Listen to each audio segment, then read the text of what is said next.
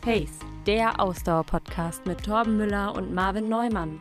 So, und damit herzlich willkommen bei Pace, der Ausdauer-Podcast. Heute in einer ganz gemütlichen Runde, denn heute sind nur wir zwei am Start und quatschen miteinander, Marvin und ich. Und wir wollen ein bisschen Revue passieren lassen, Marvin, was in der Vergangenheit so passiert ist in unserem Podcast, richtig? Richtig, und damit auch Servus von mir, äh, Marvin natürlich. Weißt du, ich finde das sehr schön, nee, ich finde es richtig beschämend, ja, dass ich dich jedes Mal, wenn ich die Anmoderation übernehme, dass ich dich ankündige mit der, der Schwimmer, der, der Coach, der Mentalcoach, der Seelsorger. Was bekomme ich? Nichts. Ich bekomme keine, keine Wohltat hier beim Einstieg. Okay, äh, der Journalist und erfolgreiche YouTuber Marvin ja, genau. Neumann. Oh ja, okay, I take it. So wie du deine 5-Sterne-Bewertung auf Spotify willst, äh, nehme ich das auch gerne hin. Ja, Übr darf man ja auch ruhig so sagen. Du bist ja auch erfolgreich in dem ja. YouTube-Game, oder? Hast ja schon viele Fans, würde ich sagen. Ja, darf man also, ja ruhig mal so, äh, so selbstbewusst sagen hier, oder?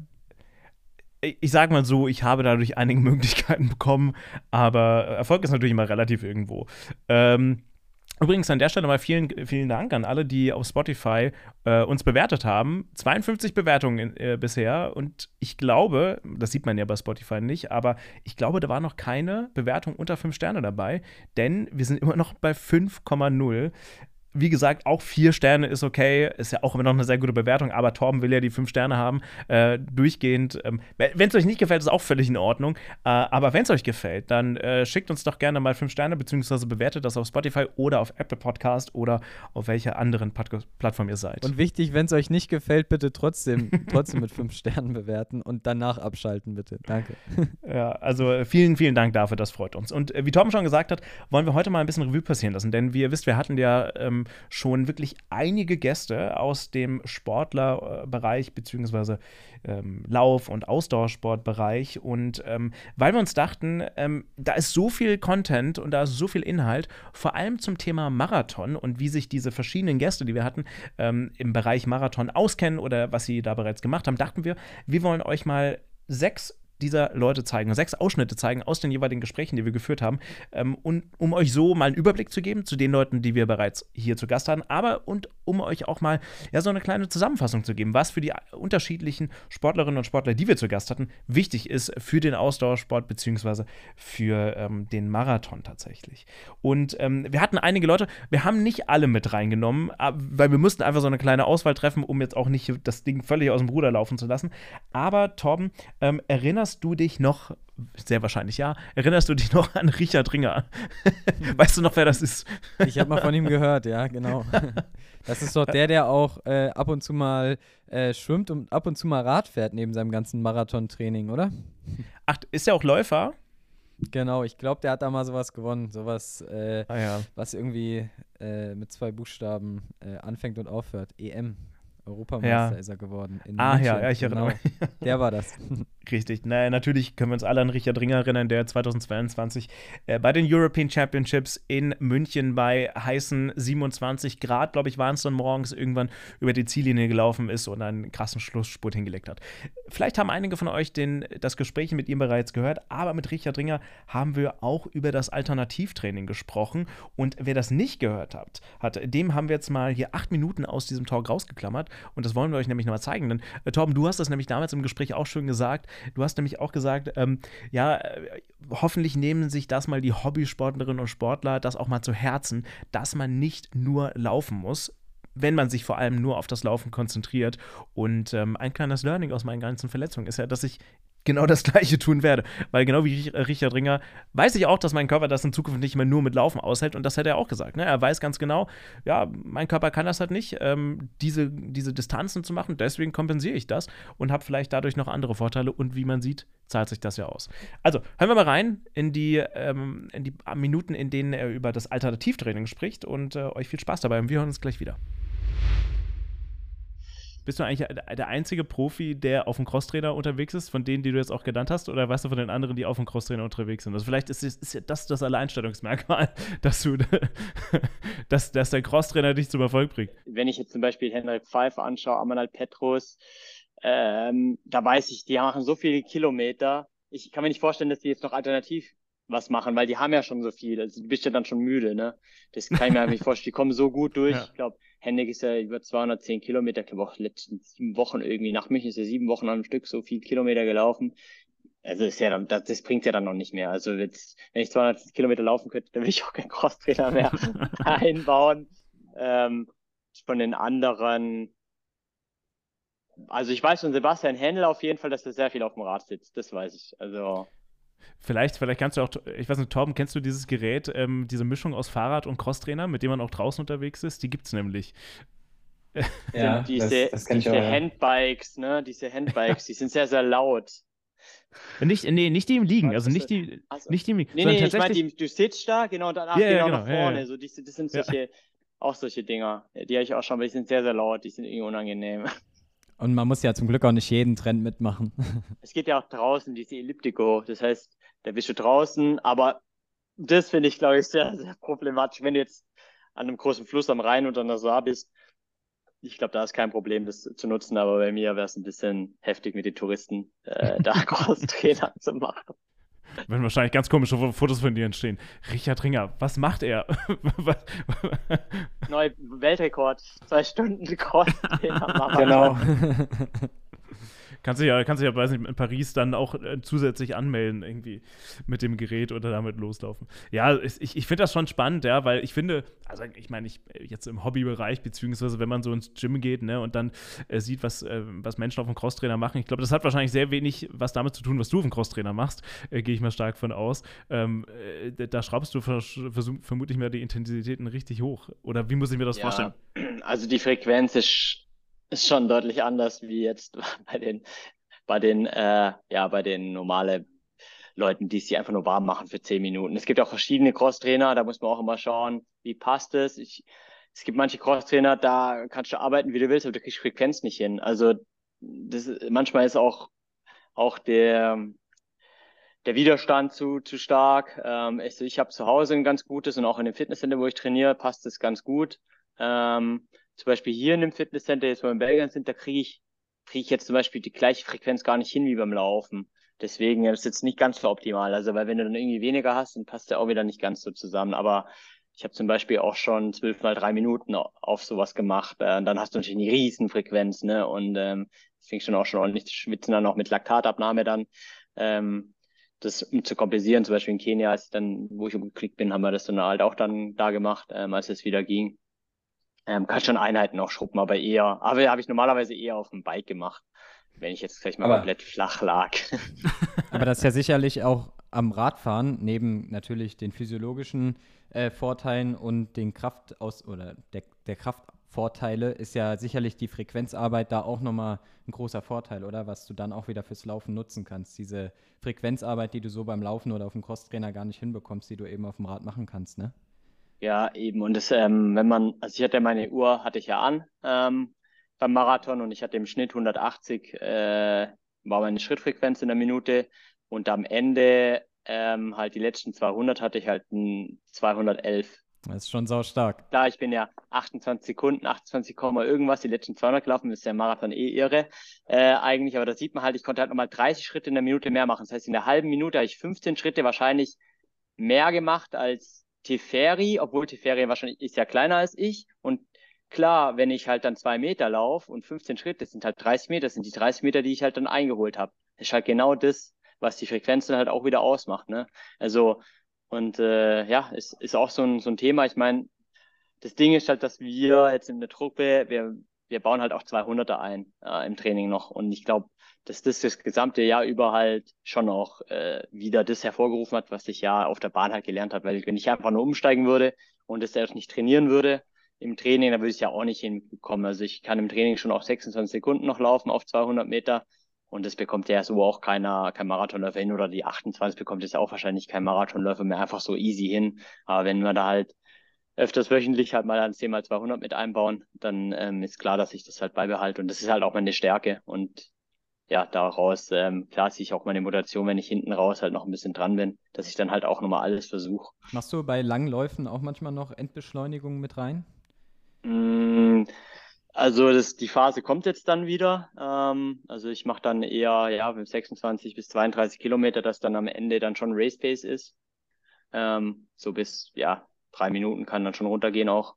Ähm, Ja. Aber jetzt nicht mehr dann zum Beispiel, keine Ahnung, All Out oder so. Also, dass man dann nochmal 240 oder so läuft. Das jetzt nicht. Also, das sep separieren wir dann schon ganz stark. Vor allem, weil, wenn ich den 26 bis 32 Kilometer gesteigerten Dauerlauf mache, ist halt davor sind es meistens auch so ein hartes Programm. Also Mhm. da habe ich dann auch schon spezifische Marathonvorbereitung. Ähm, zum Beispiel, keine Ahnung, dreimal sieben Kilometer äh, oder sechs mal drei. Jetzt, wenn es wirklich, äh, wenn es wirklich zu der Hochphase kommt, jetzt dann wahrscheinlich im März, da wird es halt wieder richtig intensiv. Und dann habe ich halt zwei harte Einheiten äh, und lange Einheiten, aber jetzt nicht diese, diese Monster-Einheit. Ich habe jetzt keine 35 Kilometer. Ich habe nichts über 32 am Stück habe ich gar nicht. Das ist so auch wieder was, was, was anderes, ähm, weil wir halt denken, alles was länger ist, ist halt die Gefahr von der Verletzung auch nochmal höher. Ähm, und wir gehen eher dann müder schon halt rein in, in diesen, diesen längeren Lauf, aber den starten wir dann auch recht erst, erst ruhig und klar nach der, nach der harten Workout am Vortag, dann ist erstmal zehn Kilometer recht locker noch. Äh, und dann äh, geht's dann eigentlich erst los. Dann denkst du halt nur, okay, ich habe jetzt vielleicht nur 20 Kilometer noch zu laufen, eigentlich, wo härter sind. Und dann auch eher mit Phasen drin, wo du mal schneller läufst, wieder langsamer läufst.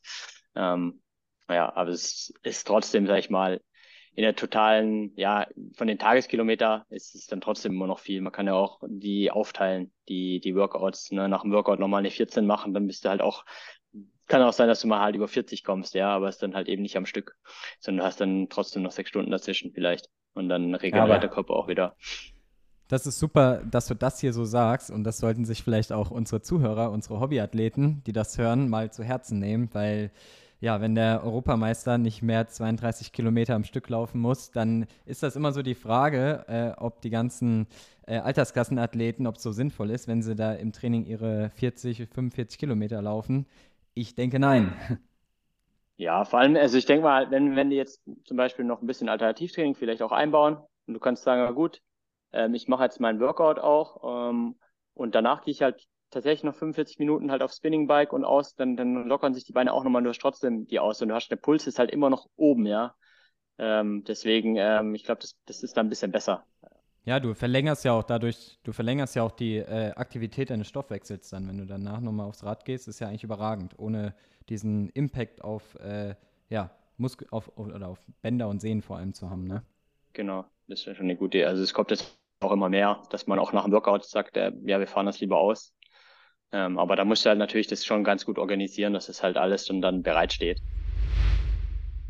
Ja, spannend, oder? Hast du denn, hast du dich eigentlich, seitdem wir mit Richard Ringer gesprochen haben, eigentlich mal an den Crosstrainer gewagt? Also professionell an den Crosstrainer gewagt und nicht mal so aus Spaß das gemacht?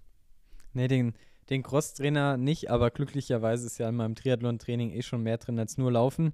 Äh, und dadurch bin ich ja schon ganzheitlicher im Training sozusagen drin. Also habe ja dann nicht nur das Laufen, nicht nur so beinlastig. Klar, Radfahren ist auch sehr beinlastig, aber mit dem Schwimmen, was dich ja jetzt aktuell auch sehr stark begleitet, dann auch sehr viel für den Oberkörper mit drin.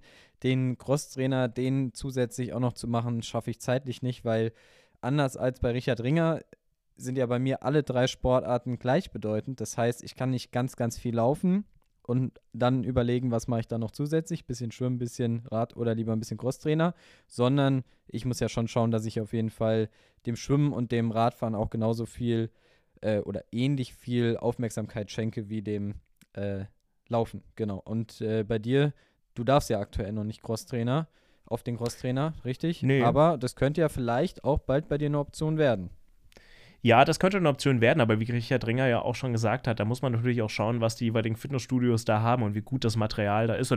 Ich glaube, das Problem dahingehend ist natürlich auch, das wirklich so exakt zu machen in den Trainingsbereichen, die man braucht auf den Fitnessstudio-Geräten. Also er hat ja auch darüber gesprochen, dass er da schon sehr spezifisch ist. Ich erinnere mich auch im gleichen Gespräch, sprach er auch über Schwimmbäder und den Chlorgehalt und dass er da wirklich stark drauf achtet. Ähm, das, das fand ich schon spannend. Aber ich finde es echt ein bisschen schwach, Torben, dass du keinen, keinen Crosstrainer bei dir in deinem Training einbaust. Ich finde das, weißt du, wenn man doch schon mal von einem Europameister lernt, dann sollte man das auch annehmen.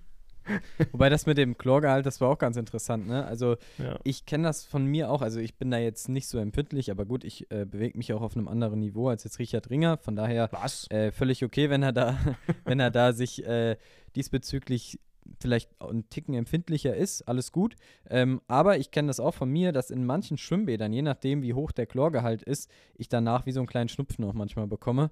Ähm, von daher, wenn ich jetzt auf so einem hochprofession hochprofessioneller Ebene mich bewegen würde, ähm, würde ich mir vielleicht auch zweimal überlegen, ob ich dann da Lust drauf habe, in ein Schwimmbad zu gehen, wo ich danach einen Schnupfen habe und irgendwie andauernd niesen muss, wenn ich dann auf höchstem Niveau wieder mein Lauftraining am nächsten Tag oder vielleicht noch am gleichen Tag durchziehen muss. Äh, fand ich aber auch ganz spannend, ja. Ähm, das zu Richard Ringer. Ähm, kommen wir mal zur zweiten Sache, die ich vielleicht irgendwann auch mal gerne ausprobieren wollen würde, nämlich High Rocks. Ähm, also vor allem die Kraftsportkomponente gepaart mit dem Laufen. Da haben wir ja mit Rebecca drüber gesprochen und ähm, ich meine, Kraftsport müssen wir nicht drüber reden, das ist auch kein Geheimnis, ist natürlich wichtig äh, für auch Läuferinnen und Läufer, für Triathleten ohnehin. Ich habe mir übrigens letztens, ähm, ich steigere mich auch beim Kraftsporttraining immer weiter ähm, auf, was habe ich jetzt, äh, ich glaube 55 Kilo an, an, an der Bank, beim Bankdrücken, bin ich immer, bin ich relativ stolz drauf äh, ich mit meinen schmächtigen Armen. Wahrscheinlich würde sie noch mehr tun, wenn ich Hyrox machen würde, äh, genauso wie Rebecca. Deswegen hört das mal rein, äh, was Rebecca zu Hyrox zu sagen hatte. Falls ihr nicht wisst, was Hyrox ist, das ist, äh, Tom, äh, hilf mir weiter, das sind die acht Kraftsportarten genau. gepaart mit Laufen. Genau, immer, äh, es gibt acht Disziplinen und dazwischen wird immer ein Kilometer äh, gelaufen. Dadurch auch für uns Ausdauersportler vielleicht eine ganz interessante und reizvolle Geschichte, weil als guter Läufer kann man da auch äh, mitmischen bei den ganzen Kraftatzen ähm, und auch mal ja, den einen oder anderen zumindest beim Laufen ärgern. Aber äh, unterschätzt das Ganze nicht, liebe Läuferinnen und Läufer. Das ist wirklich eine harte Nummer. High Rocks macht ja noch, noch nicht ganz so lange. Also das ist ja, da kommen wir gleich darauf zu sprechen, so eine spezifische Sportart, muss man wahrscheinlich sagen. Aber du hast davor Kraftsport auch schon gemacht. Was hast du ja, gemacht? Ja, also ich habe äh, schon im Studium damals angefangen, direkt also bei meinem ersten Studium in Gießen, dass ich äh, nebenbei habe ich auch verschiedene Lizenzen gemacht, Trainerlizenz und und und und habe dann halt natürlich im Fitnessstudio viel gemacht ähm, und bin da natürlich auch so, habe da Gefallen dran gefunden, natürlich am Kraftsport äh, und habe dann ja schon so auch, also ich habe da jetzt nicht wirklich äh, wettkampforientiert viel gemacht, aber halt so für mich natürlich, das e-, eben wie auch jetzt bei den anderen Sportarten mir immer wieder Ziele gesetzt, irgendwie so und so viel auf der Bank, so und so viel Kreuzheben, so und so viel Kniebeuge, ne? also so diese drei Grundübungen auf jeden Fall. Ähm, und ja, die baue ich jetzt immer noch ein auf jeden Fall, aber jetzt halt nicht mehr mit diesem Ziel, irgendwie ein maximales Gewicht ja, mir zu hoch zu setzen, weil ich dann irgendwie jetzt sowieso jetzt nicht mehr so erreiche. Und ja, und dann war halt dieses, äh, als ich das Hyrox gefunden habe damals, äh, dass es das so gibt. Es kommt ja mehr, so glaube ich, aus der CrossFit-Szene. Äh, es kommt dem nahe, ja. Es ja, ist, verbindet, finde ich, irgendwie ganz nett die ähm, eine Ausdauerkomponente mit der Kraftkomponente. Also es ist wirklich ziemlich kraftausdauernd und und dann dachte ich, ach, das wäre doch mal was, ne? Vor allem, weil ich ja irgendwie an allem so immer Gefallen gefunden habe. Ähm, und ja, da habe ich mich dann damals für angemeldet für alle, die High Rocks nicht kennen, ähm, vielleicht, ich, ich, mit, ich bin mit dir die Übung durchgegangen, damit ich euch mal so einen kleinen Überblick geben kann, äh, was man da eigentlich ganz genau macht. Also, und bitte korrigiert mich, wenn ich irgendwas falsch sage, ja. Also, wir haben bei High Rocks haben wir sieben verschiedene Übungen, äh, acht, acht verschiedene Übungen. Du kannst es gerne sagen, kannst mich gerne live korrigieren. Ja. Rebecca hatte gerade so, so, mich so, mich so lautlos korrigiert äh, acht, acht sind ähm, Also wir haben äh, 100 Meter Burpee Jumps sind mit dabei, die du machen musst. Es sind Wall Balls, also mit so Sandbällen, die du gegen die Wand werfen musst, wieder auffangen musst, oder ne? Wahrscheinlich. Also so nach oben über ein, also in so ein Ziel rein, was weiß ich jetzt nicht, wie in welcher Höhe das hängt, keine Ahnung, bei drei Metern oder so oder zwei Meter irgendwas.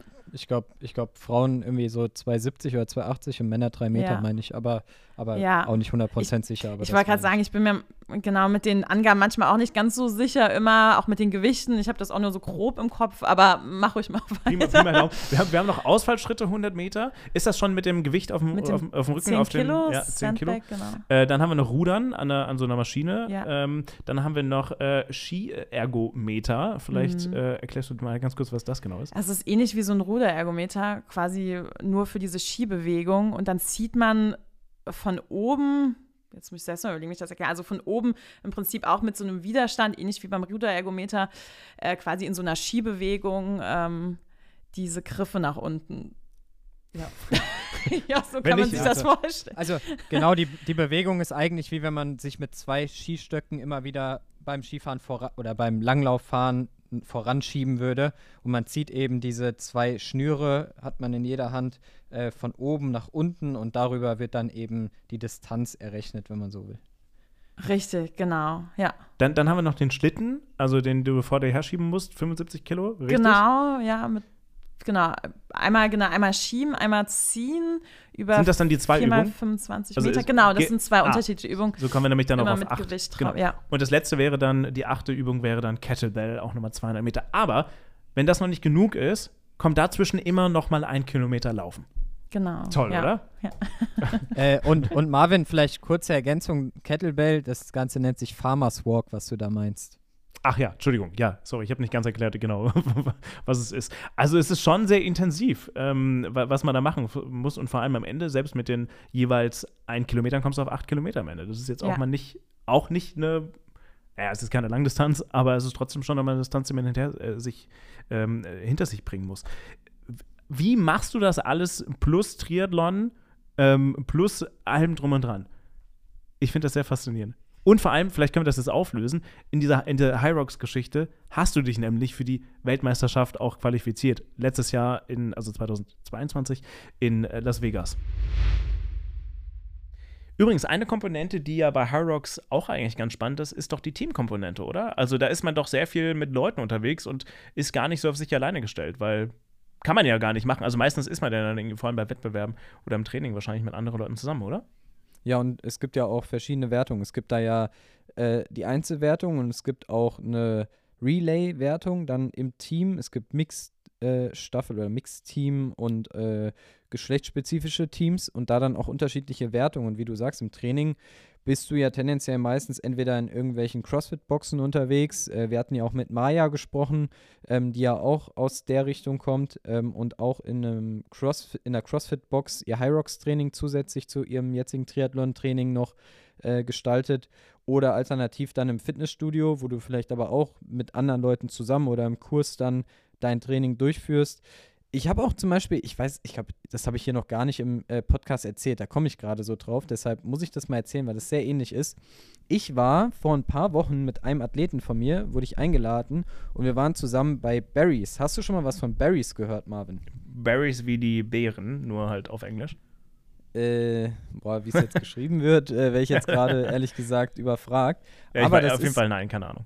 Das ist auch so eine ganz neue äh, Art von ja, Fitness-Workout. Da bist du in so einem Gruppentrainingsraum, da stehen ganz viele Laufbänder nebeneinander und dann hast du eine Stunde lang ein richtig Hardcore-Workout, wo du erst in ein Intervalltraining auf dem Laufband machst, hast einen Instructor, der die, die ganze Zeit in dem sogenannten Red Room, da ist auch alles so mit roten Lichtern äh, ähm, geschmückt sozusagen oder ausgeleuchtet, hast du einen Instructor, der dir dann immer sagt, äh, was du für Intervalle jetzt laufen musst, wie hoch du das Laufband stellen musst. Es geht etwa 15 Minuten, danach 15 Minuten HIT äh, Kurzhantel Kraftworkout, dann wieder aufs Laufband, wieder harte Intervalle und dann zum Schluss nochmal ein hartes Workout. Also ich habe mich selten nach dem ersten Kraftpart, als ich wieder aufs Laufband musste, so hardcore schlecht beim Laufen gefühlt, als ich dann da irgendwie wieder so kurze Sprints mit äh, 20 bis 24 km/h durchführen musste, habe ich gedacht, ich fliege gleich vom Laufband weg. Und da habe ich auch mal so ein Gefühl dafür bekommen, wie hart äh, sowas wie Hyrox ist. Also Laufen nach so einem Krafttraining ist schon wirklich was ganz, ganz anderes. Kann man auch nicht vergleichen übrigens mit dem Laufen nach dem Radfahren beim Triathlon. Es ist ein anderes Gefühl. Aber wo wir sowieso schon bei Teamgeist und Teamsport sind, ich finde, Tim hat uns in unserer, das war unsere ja, erste Folge mit einem Gast, beziehungsweise unsere zweite Folge jemals hier bei Pace. Äh, Tim hat da sehr, äh, sehr schön drüber gesprochen, wie man auch Ausdauersport, ähm, vor allem jetzt in seinem Fall im Triathlon-Bereich, sehr gut ausleben kann und hat er uns einiges Schönes erzählt. Deswegen hört mal rein, was Tim zu sagen hatte damals. Aber genau, ich wollte zu positiveren Dingen kommen und nochmal ganz kurz ähm, vielleicht ein Thema mit dir anreißen, Tim, wo ich weiß, dass das ein Thema ist, was äh, bei dir wirklich wirklich schön ist. Also viele Leute stellen sich ja immer den Triathlon, wenn sie selbst damit nichts zu tun haben oder insgesamt den Ausdauersport ist bei Läufern ja auch nicht anders, ja immer sehr einsam vor. Also in Teamsportarten, wie es das Wort ja auch schon sagt, Team, irgendwie Handball, Fußball, was auch immer, hat man ja immer seine Mannschaft um sich herum. Ähm, und die meisten denken, Ausdauersport macht man immer nur alleine, immer für sich, läuft durch den Wald, läuft, äh, fährt mit dem Rad irgendwie alleine seine Touren. Was sicherlich auch manchmal zum Ausdauersport dazugehört. Aber nimm uns doch mal mit, du hast eben schon gesagt, in Lissabon hast du eine coole Trainingsgruppe und ich weiß, auch in Frankfurt hast du auch so ein paar Gruppen und äh, ja, Art Vereinsstrukturen, wo du auch gern mit anderen Leuten zusammen den Sport betreibst. Nimm uns da doch vielleicht mal mit und erzähl uns mal, wie du deinen Sport auch so teilweise sehr sozial auch gestaltest. Ja, äh, gerne. Da, also vorweg, Du hattest vorhin gefragt, was sozusagen vielleicht, oder ich weiß nicht mehr ganz die Frage, der schönste Moment bis jetzt in meiner, ich nenne es mal Triathlon-Karriere war. Und jetzt mal unabhängig von irgendwelchen Wettkämpfen würde ich es immer sagen, irgendwelche Ausfahrten mit Freunden, äh, sei es in den Alpen, sei es in Lissabon gewesen, sei es hier in Frankfurt, in Odenwald, Taunus. Ich finde, das ist auch so ein bisschen der Grund natürlich, warum ich den Sport mache. Und ja, in Lissabon, da äh, natürlich, äh, die werden auch zuhören. Also mit äh, hatte ich eine Trainingsgruppe mit Sophie, Simon und ähm, dem Jakob. Und wir haben super viel zusammen trainiert, waren schwimmen, waren irgendwie, ja, sind ein Wochenende zusammen an die spanische Grenze gefahren und es hat immer Spaß gemacht, auch als wir im strömenden Regen von Spanien zurück nach Lissabon gefahren sind. Ähm, ja, 170 Kilometer irgendwie im Regen, das ist natürlich jetzt keine äh, Sache, wo ich sage, boah, das möchte ich jedes Wochenende machen, aber so im Nachhinein hat man die Erfahrung zusammen gemacht, es hat äh, super viel Spaß gemacht, wir sind irgendwie an die spanische Grenze gefahren, haben uns dadurch gekämpft und ähm, ja, also das ist, was mir am meisten vielleicht sogar auch Spaß macht am Radfahren, ähm, das mit anderen Leuten zu teilen, diese, dieses sich durchbeißen bei langen Touren, und ähm, hier in Frankfurt, da gibt es ja super viele, ja, ich würde mal sagen, vielleicht nicht Vereine unbedingt, aber ja, ich würde Vereinsstrukturen. Äh, so Radsportclubs äh, kann man es vielleicht ganz Ja, Radsport, nennen, Radsportclubs, genau. Das ist das. Ähm, da lernt man neue Leute kennen, schließt Freundschaften, macht die Events, sind immer cool. Also da möchte ich vielleicht auch gern äh, dies, das Team Super Ciao hervorheben. Das sind hier äh, Jungs aus Frankfurt, die, ähm, ja, ich würde mal sagen, Radsport-Events oder äh, Trainingsausfahrten organisieren. Ähm, und es sind einfach die immer die schönsten Tage im Jahr ähm, auf dem Rad, weil es immer coole Leute sind, die Strecken sind immer gut und auch das Wetter war bis jetzt auch immer gut. Man fährt zusammen, man hat eine gute Zeit und äh, ja, zieht es einfach zusammen durch. Das finde ich, äh, macht schon viel Spaß. Deswegen, ja, ich fahre fahre viel allein auf dem Rad auch, einfach weil man natürlich nicht immer äh, Zeit findet, mit anderen Leuten zu fahren, aber am liebsten fahre ich auch mit, mit anderen Leuten, weil man sich unterhalten kann und den obligatorischen Kaffeekuchenstop natürlich machen kann. Äh, ja, das äh, ist schon wichtig. Ja, richtig cool. Und äh, das geht ja auch nicht nur äh, im, beim Radfahren. Marvin, du hast mir auch erzählt, dass du auch jetzt kürzlich. Äh, Gestern Gestern war es erst. Äh, Im Dunkeln allerdings. Und ich musste, ich habe extra meine ein, Kopflampe mitgenommen, ah, dass ich nicht gut. wieder über eine Kastanie stütze. Du warst äh, mit einer Laufgruppe auch unterwegs. Ja, genau, ja, tatsächlich. Äh, Höhenmeter heißen die. Ähm, auch organisiert von ähm, äh, Dominik. Vielleicht hört er auch so, wer weiß, keine Ahnung. Es hat echt Bock gemacht. Ähm, und äh, würde ich dir total zustimmen. Ich glaube, ähm, ich meine, ich laufe jetzt ja auch schon seit ein paar Jahren, aber habe mir nie so Mühe gegeben, irgendwelche Connections zu suchen oder zu finden zu irgendwem tatsächlich. Ähm, aber seitdem ich das versucht habe, auch so ein bisschen zu forcieren oder auch Leuten zu folgen, mit Leuten zu schreiben auf Insta oder wo auch immer, also es muss ja nicht auch per se eine Laufgruppe sein. Ich, ich habe mich mit super vielen Leuten bei Insta connected und dann mich ausgetauscht mit Leuten. Und das, das ist echt was, was ich total wertschätze und was ich total schön finde, was mir zum Beispiel auf meinem Politikkanal sehr fehlt, weil da ist sehr viel auf Krawall ausgelegt, äh, in den Kommentaren beispielsweise. Und das finde ich irgendwie so schön, wenn man dann doch eine Leidenschaft teilt und wenn man ja nicht im absoluten Profibereich ist und ich glaube, selbst da ist es ja so, man kämpft er im Zweifelsfall für sich, aber dann doch miteinander und nicht unbedingt gegeneinander, also eigentlich gar nicht wirklich gegeneinander. Absolut. Und ich, ich finde, da werden, also so wurde ich da auch als absoluter Anfänger aufgenommen. Jeder war willkommen und ich finde, das, da geht es auch bei jeder Sportart drum, dass man sich da nicht irgendwie lächerlich macht über irgendwelche Leute, weil sie nicht so fit sind, nicht das Equipment haben, und also das war nie der Fall, fand ich. Gerade hier in Frankfurt. Am Anfang bin ich bei der Scuderia Rossetti viel mitgefahren. Das ist auch so ein Radsportteam aus Frankfurt, die Ausfahrten organisieren.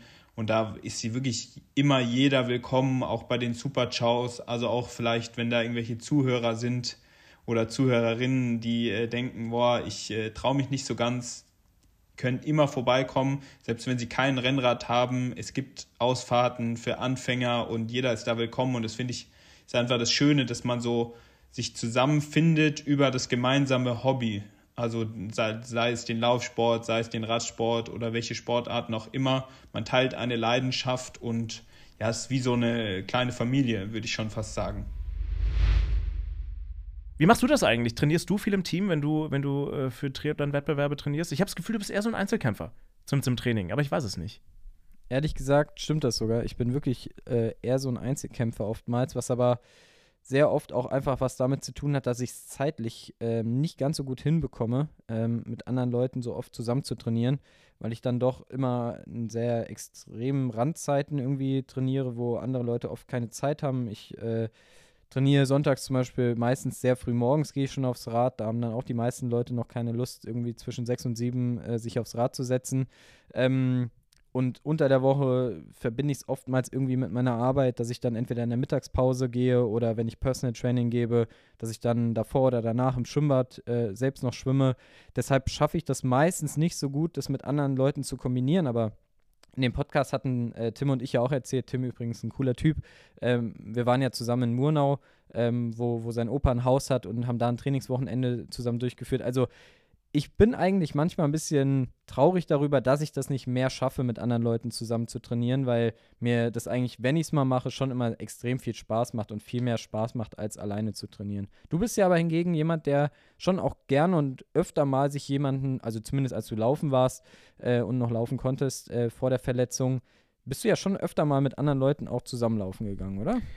Ich, naja, ich glaube, ehrlich gesagt, geht es mir da wie mit dir. Ich wünschte, es wäre bei mir noch ausgeprägter, ähm, aber es hat sich dann doch so, ich denke mal, ab September, Oktober, eher Oktober, da ein bisschen was getan und ich bin bewusst, bewusster auf Leute zugegangen oder bin bewusster zu so Gruppenläufen gegangen und habe bewusster Leute gefragt oder ähm, auch durch dich, ich meine, durch, durch Athleten von dir mich dann connected, ähm, beziehungsweise, das finde ich nach wie vor toll. Vielen Dank übrigens an der Stelle auch von äh, an alle die, die uns äh, entweder mir persönlich auf Instagram oder dir, beziehungsweise über den Pace Instagram-Account, Pace unterstrich der Ausdauer-Podcast, uns schreiben und auch irgendwelche Sachen fragen ähm, ähm oder einfach wissen oder einfach etwas wissen wollen. Ähm, und das versuche ich ein bisschen zu forcieren. Aber ehrlich ehrlich gesagt, glaube ich, könnte ich das auch noch ein bisschen, äh, bisschen mehr machen. Übrigens, weißt du, was mir auch aufgefallen ist in unserer ersten Folge mit, oder in unserer, in unserer zweiten Folge jemals mit Tim, bevor wir dann gleich auf äh, den nächsten Gast, den wir hatten, nämlich Steffi, zu sprechen kommen. Tim und ich waren uns damals einig, und damals, da sprechen wir gerade von November 2022, dass Schwimmen das Schlimmste ist überhaupt äh, ich weiß nicht, ob Tim inzwischen seine Meinung geändert hat. Ich jedenfalls habe meine Meinung geändert. Und ähm, Tim hat damals noch davon erzählt, dass, dass er, ähm, dass ihm da tatsächlich beim Schwimmen der soziale Faktor auch viel zu kurz kommt, weil du kannst mit niemandem reden, selbst wenn du mit Leuten da bist, ähm, es, ist sehr, sei sehr eintönig, die Zeit würde nicht vergehen, er kann keine Musik hören. Ich muss sagen, ich also ich habe meine Meinung komplett revidiert.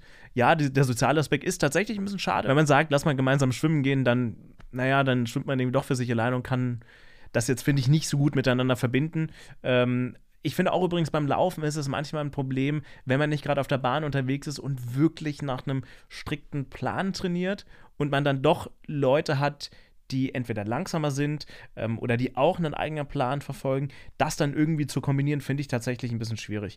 Ähm, aber ansonsten, ich wünschte, ich könnte das mehr machen. Ja, da, da sprichst du mir auf jeden Fall aus der Seele, weil genau den gleichen Punkt hatte ich auch gerade im Kopf es ist natürlich gerade, wenn man irgendwie ein spezielles Ziel für sich verfolgt und man auch nach gewissen Trainingsbereichen dann trainiert, oftmals ein bisschen schwierig. Entweder man hat dann jemand, der sich an den eigenen Trainingsplan mit anpasst, weil es ihm, ihm, oder ihr egal ist, wie man äh, den Lauf dann bestreitet.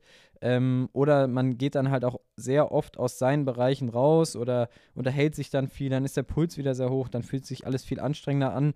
Ähm, ist hat alles Vor- und Nachteile. Es fühlt sich oftmals kurzweiliger an und das Training geht irgendwie gerade bei so langen Grundlagenläufen, finde ich, auch besser rum. Ich war zuletzt auch des Öfteren mal mit einem Athleten zusammen bei langen Läufen ähm, an der laufen in Frankfurt, aber man muss fairerweise sagen, die Gefahr, dass man dann anfängt, sich so ein bisschen gegenseitig, gegenseitig zu pushen und aus seinen Trainingsbereichen rauszufallen, ist dann auch relativ groß. Also finde ich, find ich gut, dass du den Punkt gerade nochmal angesprochen hast jemand, mit dem ich ja laufen war und der sich sehr gut an mich anpassen konnte, weil es für ihn deutlich langsamer war, als was er sonst läuft, ist übrigens Marcel Fair, den wir auch hier zu Gast haben. Wir haben ihn jetzt hier nicht aufgenommen, äh, tatsächlich in, in, dieser kleinen Highlight-Folge, aber ähm, Marcel hat einen extrem guten Job gemacht, wirklich komplett sich nach mir zu richten. Also vielen Dank an der Stelle an Marcel. Weißt du, wo aber auch Teamgeist und Teamsport auch wichtig ist? Wobei, äh, wo es eigentlich fundamental wichtig ist, um den Sport überhaupt zu betreiben.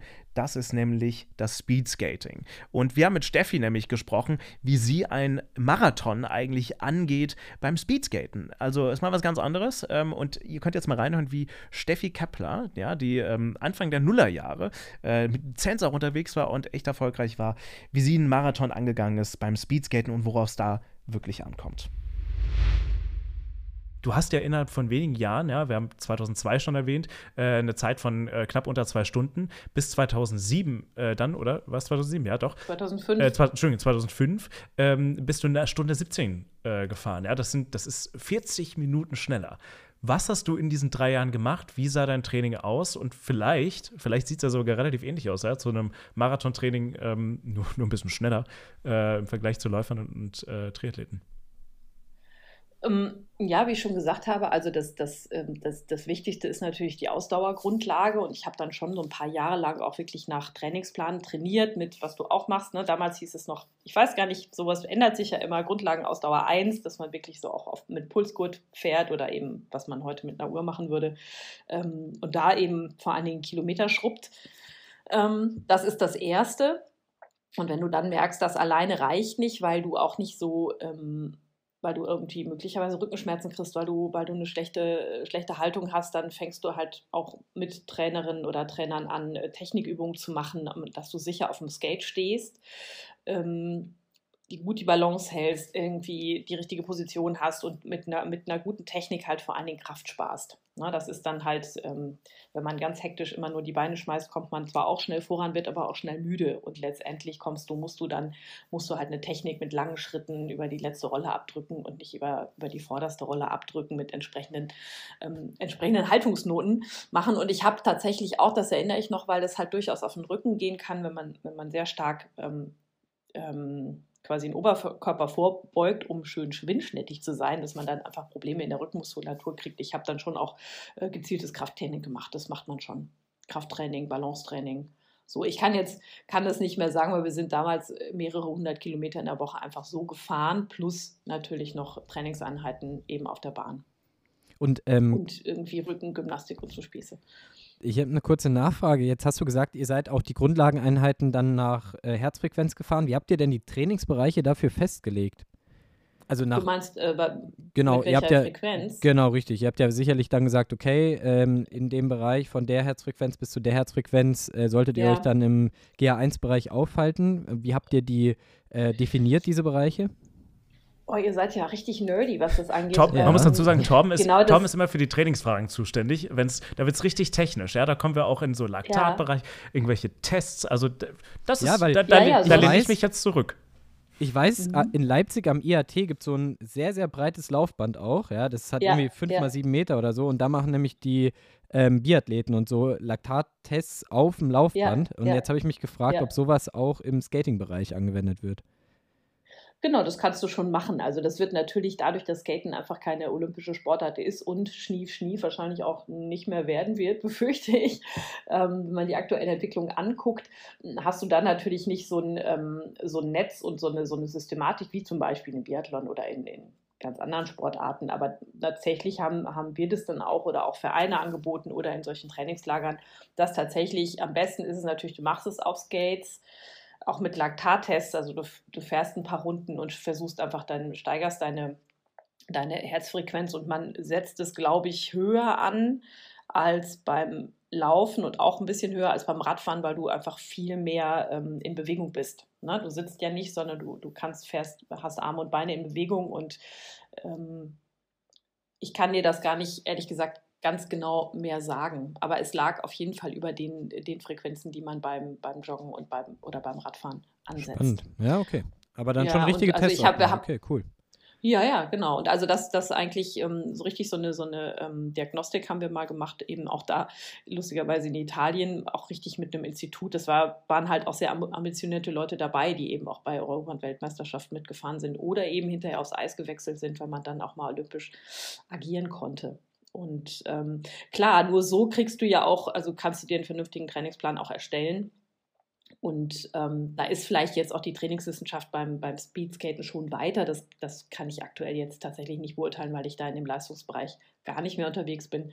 Ähm, aber ähm, wenn du das halt in der Sportart auch machst, in der du dann den Wettkampf ausübst oder fährst, dann ähm, kommst du natürlich da auch näher an das dran, was du idealerweise erreichen willst. Jetzt vermute ich mal, dass die meisten unserer Zuhörer und Zuhörerinnen wahrscheinlich noch nie einen Marathon gefahren sind auf, auf Skates.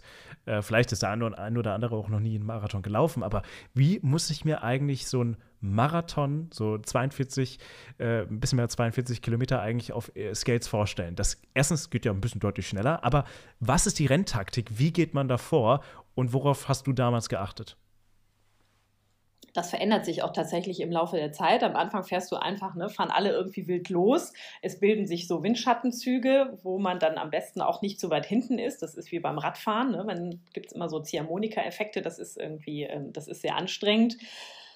Wenn man dann ein bisschen ambitionierter unterwegs ist, weiß man schon, man muss sich irgendwie einen Zug suchen und es wird, wird irgendwie durchgewechselt. Wer im Wind steht, geht dann hinterher nach hinten und man versucht einfach da nicht abzureißen. Man hat im besten Fall halt auch ein Team, was zusammen fährt und zusammen funktioniert. Und ähm, na klar, und wenn du richtig in der Spitze unterwegs bist, da wird auch taktiert. Also da wird ausgerissen und ähm, klar, also das, diese ganzen Spielchen, die man beim, äh, egal wie, beim Rennrad sieht oder auch, weil du gerade Biathlon angesprochen hast, Torben, ne, irgendwie, da wird am, wer die Strecke gut kennt, weiß, am Anstieg äh, wird angetreten und dann kommst du da irgendwie nicht mehr hinterher. Das ist, du kommst, ähm, kommst irgendwie aus diesen, ähm, ich fahre da einfach mal irgendwie mit, kommst du natürlich schon, schon in so eine, so eine Renntaktik und kennst irgendwann natürlich auch die Szene, du kennst die Leute, die da irgendwie mitfahren. Und ähm, jetzt kleiner Fun Fact: äh, in der aktuellen ähm, Speedskating Damenserie ist Claudia Pechtstein, die als Schnellläuferin, die ja auch immer noch äh, als Schnelllauf betreibt, die macht ähm, fährt auch auf Inlineskates die Rennen mit. Und dann habe ich, als ich mal irgendwann für mich so gedacht habe, vielleicht steige ich in einer bestimmten Altersklasse mal wieder ein in den Rennsport, habe ich gedacht, nee, solange die dabei ist, brauche ich das gar nicht zu probieren. Also, also Claudia Pechstein fährt aktuell noch, meinst du? Ich, ob sie jetzt Inlineskate-Rennen fährt, weiß ich nicht. Aber ich habe neulich gelesen, dass sie auf jeden Fall noch auf dem Eis unterwegs war. Genau, auf dem Eis glaube ich ja. Da ist sie doch sogar noch, wenn ich mich nicht ganz täusche, sogar bei Olympia noch mit dabei gewesen. Ja, genau. Ne, so als, äh, genau. ich, nach der Sperre. Ja, mhm. also nach sehr, sehr langer Zeit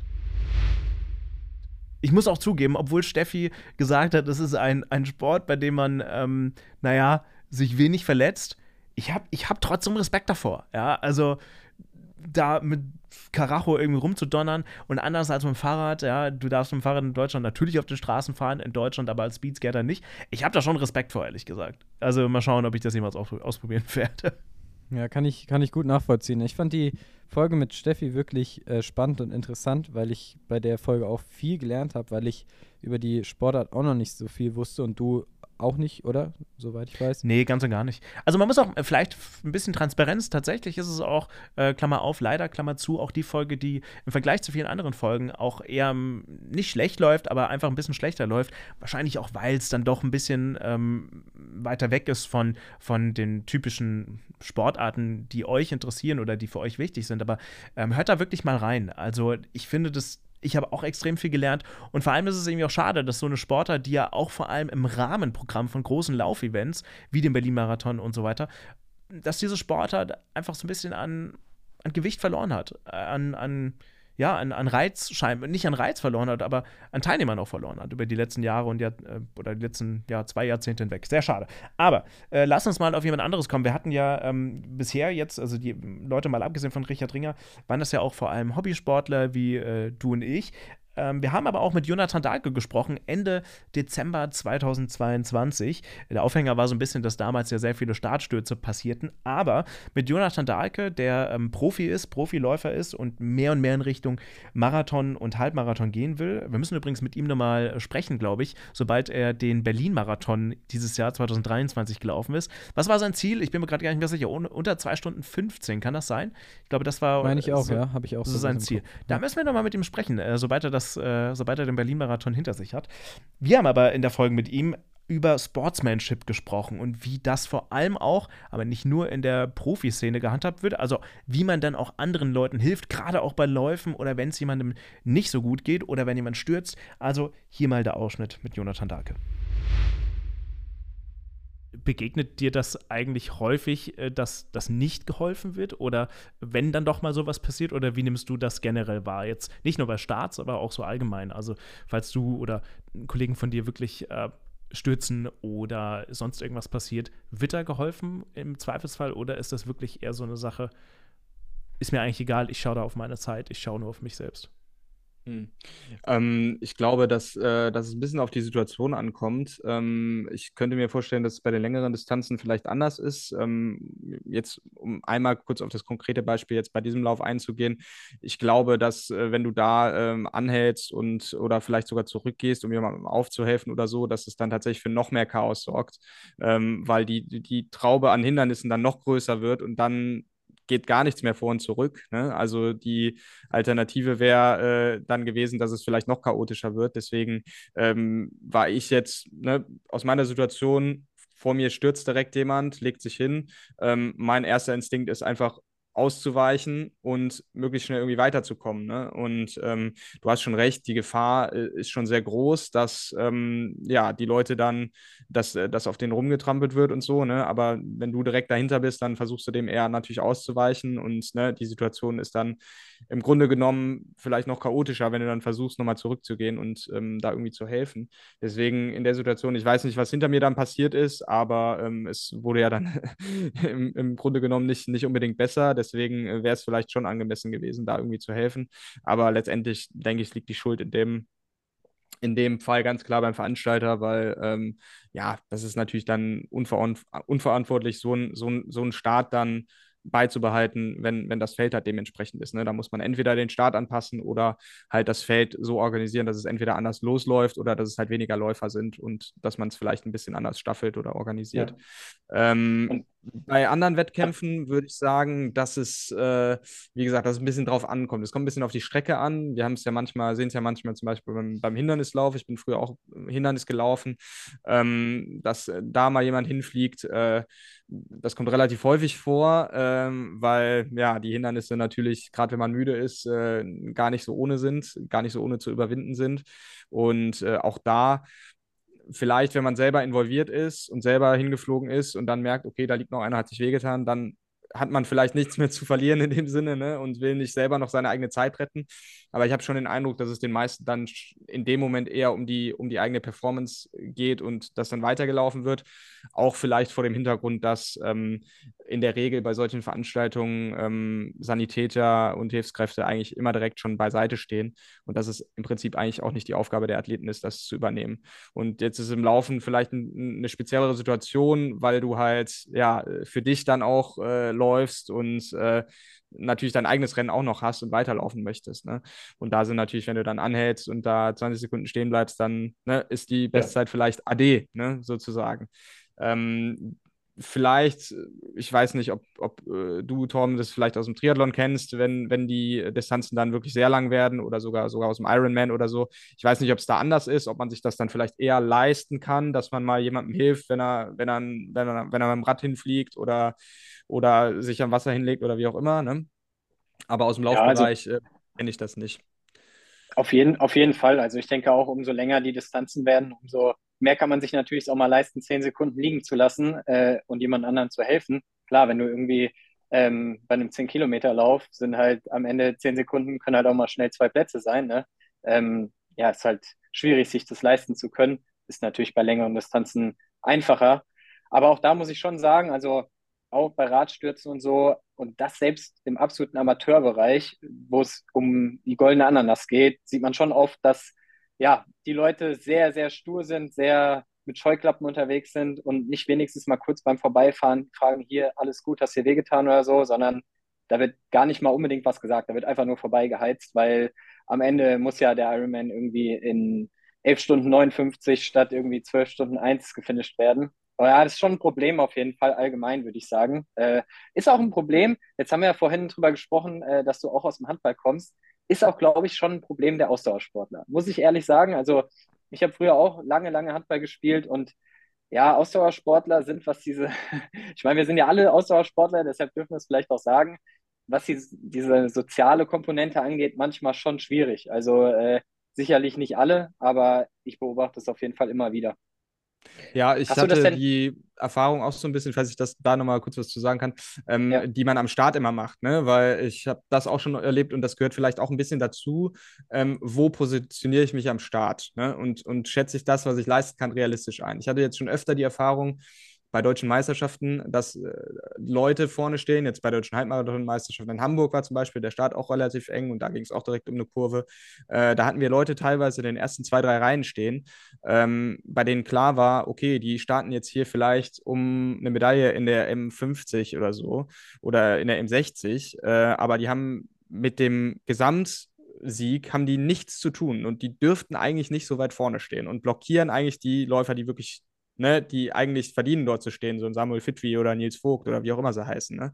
Und ähm, ja, das ist dieses, dieses hyper ambitionierte äh, und egoistische Denken so ein bisschen, dass man nur auf seine eigene Leistungsfähigkeit oder auf seine eigenen Chancen dann pocht und seinen eigenen Weg dann durch, durchbringen will. Und du sprichst es schon an, das ist tatsächlich so ein, vielleicht eine Krankheit, die äh, so im Ausdauersport ähm, am weitesten verbreitet ist. Das ist wirklich ein guter Punkt, den du da ansprichst, weil auch im Triathlon kann man das extrem gut beobachten. Da hast du auch so einen Rolling Start beim Schwimmen und da sollen die Leute sich einteilen nach ihrer geschätzten Schwimmzeit. Und jeder weiß ja ungefähr, wie lange er für die entsprechende Strecke braucht. Und du hast es bei jedem Rennen, dass die Leute sich komplett bescheuert einreihen, äh, weil sie dann denken, sie haben irgendwie einen Vorteil, wenn sie weiter vorne starten, weil sie sind ja gute Radfahrer, aber eben keine guten Schwimmer. Und am Ende ist halt niemandem dabei was geholfen, weil äh, die ja, langsamen Schwimmer werden dann halt einfach überschwommen von den schnellen Schwimmern. Das heißt, die schnellen Schwimmer haben keinen Spaß, weil sie irgendwie schauen müssen, wie kommen sie da vorbei. Und die langsamen Schwimmer haben da auch keinen Spaß bei, weil die werden dann halt im Normalfall meistens irgendwie runtergedrückt oder kriegen halt dann die Schläge ab, was auch nicht schön ist für die. Also super egoistisches Verhalten da, oftmals leider Gottes bei so Startsituationen auch zu beobachten. Ich fand übrigens, äh, oder finde auch immer noch, äh, Jonathan Dahlke oder Johnny, wie wir ihn ja nennen dürfen. Ja, stimmt. Ähm, äh, äh, absolute Empfehlung auch bei Instagram. Also äh, verfolgt mhm. den wirklich mal. Ich glaube, das ist wirklich eine Nachwuchshoffnung, äh, der sicherlich ganz spannend zu beobachten ist, was er so in den nächsten Jahren ähm, auf verschiedenen Streckenlängen so reißen wird. Und ich finde sein Account, also gerade wenn man sich vielleicht auch für sehr schnelle Leute fasziniert und interessiert, äh, finde ich absolut empfehlenswert und sehr, ähm, wie sagt man am besten, sehr unterhaltsam, es. Ja, das stimmt. Das stimmt und vor allem auch ehrlich. Also er hat ja, wir haben ihn ja eingeladen, weil er nicht vor Kritik zurückgescheut ist ähm, gegenüber den Veranstaltern ähm, des äh, Laufs in Frankreich, ja, wo es ja so viele Stürze gab. Aber kommen wir mal zum letzten Lauf und äh, zwar zu einer extremen Form des Marathonlaufs, beziehungsweise ist ja kein Marathon mehr, ist ja ein Ultrarun, ja, mit dem wir uns beschäftigen wollen oder mit dem wir uns beschäftigt haben, nämlich in unserer dritten Ausgabe, die wir jemals gehabt haben. Und zu Gast war damals Tobi, äh, auch ein Athlet von dir. Der hat jetzt übrigens, muss man mal äh, vielleicht nochmal sagen, in München, nee, sorry, in Frankfurt beim in Halbmarathon, Frankfurt, ja. genau, was, eine Stunde 17, glaube ich, gelaufen? Nee, eine, ne, eine Stunde 18,30 ungefähr. Aber damit, wenn ich mich nicht ganz täusche, ist er doch auch ungefähr eine Minute schneller oder eine halbe Minute schneller nochmal gewesen als seine bisherige Halbmarathon-Bestzeit. Genau. Eine gute halbe Minute nochmal schneller als vor, was waren es jetzt, vier Monaten oder sowas. Ja. Also ähm, hat jetzt auf jeden Fall nochmal einen guten Sprung über den Winter gemacht und das jetzt so früh in der Saison schon so gut in Form zu sein, besser als am Ende der letzten Saison, wo er quasi aus den Wettkämpfen rauskam und dann nur nochmal so als Abschluss einen Halbmarathon gelaufen ist, um zu schauen, äh, wie gut die Form ist am Ende von so einer Saison, ist er jetzt sogar im Start der neuen Saison noch besser. Das hat mich auf jeden Fall sehr gefreut zu sehen, dass er schon so gut in Form ist. Also Hut ab zu der Leistung. Und Tobi ist ja eigentlich auch Triathlet. Und er kommt zwar, wie ihr dann, wenn ihr euch die Folge anhört, eher aus dem Läuferbereich. Übrigens, ich glaube, Tobi und ich werden eine ähnliche Geschichte haben, äh, was, was, den, was den Triathlon-Sport wahrscheinlich betrifft. Er ist ja auch, wenn äh, ich mich jetzt nicht recht, äh, wenn ich mich recht entsinne, aufgrund eines, äh, aufgrund einer Stressfraktur oder äh, Übermüdungsbruch ähm, auch dann zum Triathlon-Sport gekommen. Aber mit Tobi haben wir gesprochen über den 50-Meilen-Lauf und die Strapazen, die dieser, dieser Art von Sport ähm, ja, mit sich brachte. Und ich wollte nämlich unter anderem wissen, ab welchem Kilometer es so richtig schmerzt. Wann, wann wird so richtig schlimm bei den 50 Meilen Lauf, den er damals in den Niederlanden gemacht hat. Also hört mal gerne rein. Hier jetzt der letzte Ausschnitt für heute mit Tobi. Vielleicht kannst du uns mal sagen, was deine Pace bei deinem schnellsten Marathon war und was deine Pace bei dem 50-Meilen-Lauf war, um mal da so einen Vergleich anzustellen. Äh, gerne, klar. Ähm, also bei, der, bei meiner Marathon-Bestzeit, das war dann ja so knapp unter 4er Pace, ich weiß nicht, 3,57 oder so, irgendwas in der Größenordnung muss das gewesen sein. Und jetzt weiß ich mein Pace gar nicht bei den 50 Meilen. Ich bin 9 Stunden 46, glaube ich, gelaufen. Das sind dann 37 oder so irgendwas. Ähm, da bin ich auch äh, eigentlich ganz witzig, ein bisschen naiv dran gegangen. Ich hatte mir die Ergebnisliste vom Vorjahr angeschaut und die Zeit des Gewinners waren so ziemlich genau acht Stunden und 80 Kilometer acht Stunden, 6er Pace. Und ähm, ja, ich klar, Pace definitiv ist relativ, aber aus meiner Sicht 6er Pace sehr gemütlich.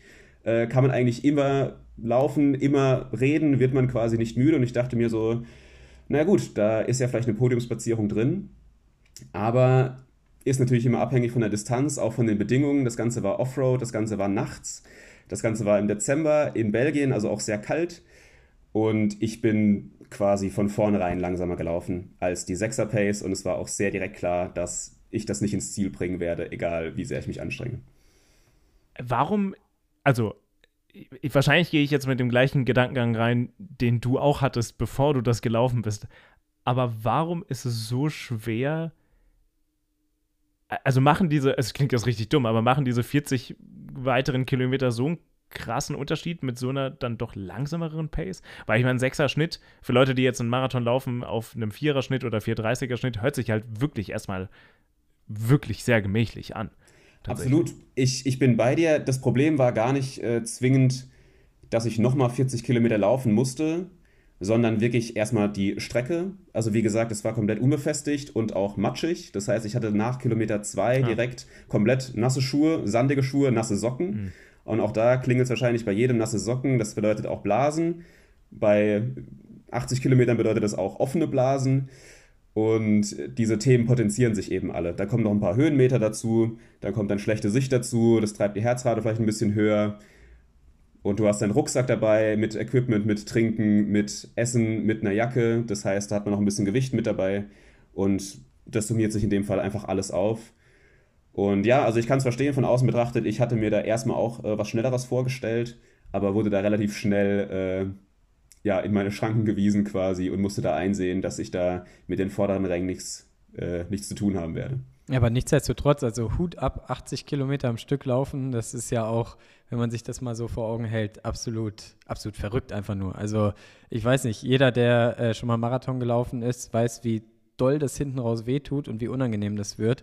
Und wenn man sich jetzt einfach überlegt, man muss die doppelte Distanz laufen, davon nochmal das Ganze, ist schon wirklich sehr respektabel, also Hut ab. Ja, es, es gibt einen relativ äh, lustigen äh, Verlauf an Sprachnachrichten, den ich während des Rennens meiner Freundin geschickt habe. Die waren erst sehr enthusiastisch und begeistert, so die ersten 30 Kilometer. Dann die nächsten 30 Kilometer ist so ein bisschen die Realität eingesickert und bei Kilometer 60, 70 gab es auch eine Sprachnachricht, wo ich mir nicht sicher war, ob ich von der letzten Verpflegungsstation noch zu Ende laufen kann oder will. Und äh, ja, also ich denke mal, dieser, das spiegelt so ein bisschen wider, was du gerade gesagt hast. Also ist auf jeden Fall ein sehr zähes Ende, sehr einsame Angelegenheit und sehr lange Angelegenheit. kommen dir eigentlich seitdem die Marathondistanzen oder auch Halbmarathondistanzen sehr viel einfacher vor, weil du weißt, ja, also da, da, ist noch, da ist noch eine ganze Welt voller Schmerzen, die danach kommen könnte. Jein. Also ich meine, wir hatten es ja vom Pace. Wenn du äh, einen schnelleren Pace läufst, dann tut eine kürzere Strecke weh. Ist ein bisschen merkwürdig, einen Marathon als kürzere Strecke zu bezeichnen in dem Zusammenhang. Äh, aber jetzt Angst davor, dass ich irgendwas nicht finishen kann, aus dem Blick habe ich jetzt eigentlich weniger. Also da müsste ich mich dann schon sehr äh, verschätzt haben mit, äh, mit der Art und Weise, wie ich jetzt so eine Veranstaltung angegangen wäre. Wenn du jetzt nochmal zurückguckst auf deine, äh, auf, auf die Ultra, Ultra, Ultra Runs, die 80 Kilometer, nimm uns vielleicht nochmal mit ab Kilometer 42. Also ab vielleicht der Distanz, die alle nicht mehr kennen, die halbwegs schon mal einen Halbmarathon oder einen Marathon gelaufen sind vor allem. Wo also mir zum Beispiel bei meinem, bei meinem ersten Marathon in Frankfurt, ich meine, ich dachte mir bei Kilometer 28, 30, oh oh, scheiße. Was auch ein bisschen mit meiner Verletzung zu tun hatte, aber war jetzt nicht so angenehm. Da äh, bist du an dem gleichen Punkt gewesen beim Ultra-Run, also auch bei 30 Kilometern, oder wann, wann kommt die Welt der Schmerzen so richtig äh, bei der Distanz zustande? Die kam ein bisschen später. Mein Gedanke bei Kilometer 42 war, ach du Schande, das ist der langsamste Marathon, den du jemals gelaufen bist. Das war mein Gedanke wirklich wehgetan hat es ab Kilometer 50, 55 in dem Fall. Und dann muss man natürlich trotzdem noch 30 Kilometer draufsetzen. Ja, also, aber das war dann wirklich eine andere Art von, von Schmerz, weil wirklich jeder Schritt wehgetan hat, wegen offenen Blasen, wegen Sand in den Socken. Ich hatte auch trockene Socken als Ersatz dabei, habe mich aber nicht getraut, meine Socken auszuziehen und die neuen anzuziehen, weil ich gar nicht äh, an die Blasen ja, oder so weiter ran, rangehen wollte, gar nicht wissen wollte, was da alles los ist. Genau, ja. Bist du eigentlich mental da auch irgendwie anders rangegangen oder wie hast du es dann am Ende durchgestanden? Also, weil, weil die Schmerzen wurden ja nicht besser. War es wirklich so dieser Erfolg, besser zu werden, was du am Anfang gesagt hast, sich zu verbessern? Oder war es einfach nur, ja, was war es? Ich, ich glaube, es war, es war Sturheit. Ich wollte mir es nicht, äh, habe es nicht eingesehen, dass ich hierher gefahren bin, dass ich nach Belgien gefahren bin und jetzt hier mitten in der Nacht alleine durch den Wald renne um dann bei Kilometer 70 zu sagen, nee, ich lasse mich jetzt abholen. Also ich glaube, in jeder anderen Situation wäre ich natürlich nicht weitergelaufen. Aber in dem Fall war es einfach Sturheit, es zu Ende bringen zu wollen. Und wie das Gefühl kennt ihr wahrscheinlich und die meisten Leute, die zuhören, wahrscheinlich auch. Die letzten zwei Kilometer findet man dann doch irgendwie eine neue Energie. Und in dem ja. Fall sind die letzten zwei Kilometer vielleicht die letzten zehn Kilometer, wo das Ziel dann irgendwie halbwegs greifbar ist. Und dann war es dann auch zum Glück keine Frage mehr, dass ich es dann zu Ende bringen kann. Ich frage mich ja nur, Torben, wie gesund ist sowas? also, sollte man Darüber haben wir noch nicht machen. gesprochen, ja.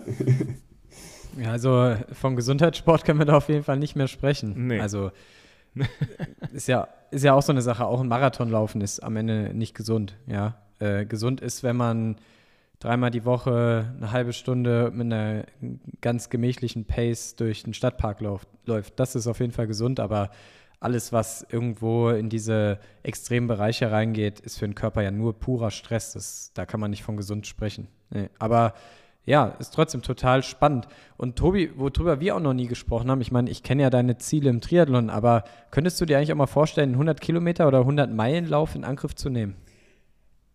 Ja, definitiv. Ich glaube bloß, dass es mit den anderen Zielen so ein bisschen ähm, sich im Wege steht, wahrscheinlich. Das weißt du eventuell besser, da muss ich die Frage an dich zurückgeben. Es reizt mich auf jeden Fall, also A, diese Distanz nochmal anzugreifen ähm, und vielleicht, damals bin ich ein bisschen schnell angelaufen. Wir hatten es ja schon, dass ich mir ein bisschen andere Gedanken gemacht habe, die nicht ganz so realistisch waren. Wenn man damit ein bisschen cleverer rangeht, ein bisschen vernünftiger rangeht, vielleicht die neun Stunden zu knacken. Und das Doppelte zu laufen ist natürlich nochmal eine wahnsinnige Steigerung, aber ist schon auch eine, eine geile Herausforderung und natürlich auch ein, eine sehr große mentale Komponente. Also mich dem zu stellen wäre auf jeden Fall eine Sache, die ich mir, die ich mir vorstellen kann. Aber ich denke mal, andere Ziele sind da bei mir einfach ein bisschen höher bewertet und ich weiß nicht, ob ich mir da einen Gefallen tue. Wenn ich dir jetzt sage, ich mag im Wintertraining gerne noch einen 100-Kilometer-Lauf einbauen, dann äh, ja, bin ich mal gespannt auf deine Reaktion. Und jetzt sagen ja immer ganz viele Leute bei solchen bei solchen langen Distanzen, wie kann man sowas nur machen? Das ist doch total langweilig. Und jetzt bist du das ja, wie du gesagt hast, in Belgien in einem Wald gelaufen mit total unterschiedlichen Untergründen und ja doch ja einer relativ abwechslungsreichen Umgebung. Und jetzt gibt es halt noch so Menschen wie Florian Neuschwander, die 100 Kilometer auf dem Laufband laufen und das in einer absolut verrückten Pace. Also äh, ja, da gibt es immer noch jemand, der irgendwie noch krankere Sachen macht als man selbst. Das stimmt. Also das Ganze auf dem Laufband, das würde ich mir dann wirklich nicht geben. Und da würde, glaube ich, auch die Motivation auf den Zielkilometern definitiv fehlen. Also wie man da die Motivation finden kann, das ist, das ist wirklich beeindruckend. Also ich muss zugeben, ich weiß immer noch nicht, ob ich so einen Ultra-Run jemals machen werde. Äh, Im Zweifelsfall werde ich äh, lieber Triathlet und mache die kürzeren Distanzen, einfach um meinen Körper zu schonen. Aber ist okay. Ja, mich hat diese äh, Folge auf jeden Fall sehr motiviert, das auch mal auszuprobieren. Ich äh, ist einer meiner absoluten Lieblingsfolgen. Ich fand die Folge sehr kurzweilig. Ich habe die Folge in Amerika, weiß ich noch genau, in Amerika äh, im Mietwagen auf dem Weg in Yosemite National Park gehört und äh, habe da noch im Auto zu meiner Freundin gesagt, die Folge fand ich richtig gut. Die fand ich sehr kurzweilig. Äh, ich finde, Tobi hört man auch gerne zu und wie er über den Ultralauf spricht, finde ich auf jeden Fall sehr motivierend und mich hat es auf jeden Fall äh, gedanklich schon mal dazu gebracht, dass wenn ich keine Lust mehr auf den Triathlon habe, so ein Ding auch mal anzugehen. Wir haben ja oft auch über Gesundheitsläufer oder Gesundheitssportler gesprochen. Ich sage das sind übrigens nicht, weil ich darauf keinen Bock hätte. Oder ich hätte zum Beispiel auch richtig Bock, beim Trailrunning-Event an der Zugspitze mitzulaufen. Wollte ich dieses Jahr, das werde ich sehr wahrscheinlich nicht tun. Da gibt es ja auch sehr, sehr lange Längen. Ich hätte auf sowas auch Bock, aber tatsächlich muss ich dann gesundheitlich sagen, an der Stelle mache ich das lieber nicht und konzentriere mich auf andere Links. Das ist nur so als Hintergrund. Aber das auf jeden Fall mal unsere sechs Highlights aus unseren diversen Talks, die euch mal einen kleinen Überblick geben sollen oder mal Inspiration geben sollen, vor allem auch für eure Halbmarathon-Marathonläufe. Also, wir hatten die Komponenten, ja, auch mal Alternativtraining auszuprobieren, auszuprobieren mit Richard Ringer. Wir hatten High Rocks, also Kraftsport mit Rebecca. Wir hatten auf jeden Fall auch den Teamgedanken im Marathonsport, vor allem wenn man sich in diesem Hobbysportbereich äh, eher wiederfindet. Äh, ähm, auch mal äh, Speedskating, geht, glaube ich, in eine ganz andere Richtung. Aber wenn ihr mal keinen Bock habt mehr auf Laufen, vielleicht wäre das eine Alternative. Und mit Jonathan Darke dann auch Sportsmanship und natürlich mit Tobi dann die deutlich weiteren Längen. Vielleicht könnt ihr auch mal sowas machen, um dann zu sehen, ach ja, so ein Marathon mit 42 Kilometern ist ja gar nicht mehr so weit. Also, das waren unsere sechs Highlights aus unseren bisherigen Folgen. Ähm, soweit von uns. Ja, und äh, wir hatten auch noch andere äh, spannende Folgen, auch mit äh, mit Renndirektoren, mit dem Frankfurt-Marathon-Renndirektor, mit dem Mainz-Marathon-Renndirektor haben wir gesprochen. Vielen Dank auch an all unsere andere Gäste, die bisher dabei waren, ja, die wir jetzt nicht angesprochen haben. Äh, auf jeden Fall ein paar coole Folgen dabei, auch unsere eigenen Folgen, wo wir miteinander gesprochen haben. Wir haben auch ein paar Wissensfolgen. Wer da noch nicht reingehört hat, auch gerne mal in verschiedene Folgen reinhören wo es über Trainingssteuerung, Leistungsdiagnostik, Laufschuhe, über unsere äh, sportlichen Werdegänge bisher geht. Also ähm, mit Sicherheit auch, wer das noch nicht gehört hat, vielleicht nochmal so ein bisschen runterscrollen und auch mal ein paar ältere Folgen nochmal nachhören. Hoffentlich hat diese Folge heute nochmal ein bisschen inspiriert, äh, in die eine oder andere Folge nochmal ein bisschen tiefer einzutauchen.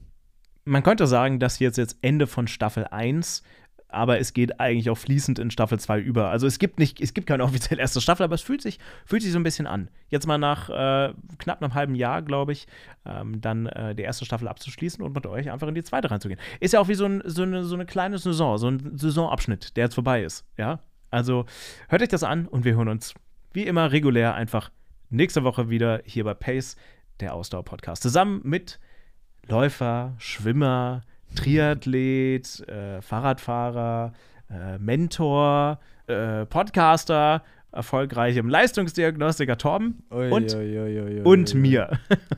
ja, ich wollte noch mal, ich wollte noch mal ein paar Blumen verteilen. Also, wir hören uns Vielen nächste Dank. Woche wieder. Danke, Marvin. Bis dann. Gerne, gerne. Pace, der Ausdauer-Podcast mit Torben Müller und Marvin Neumann.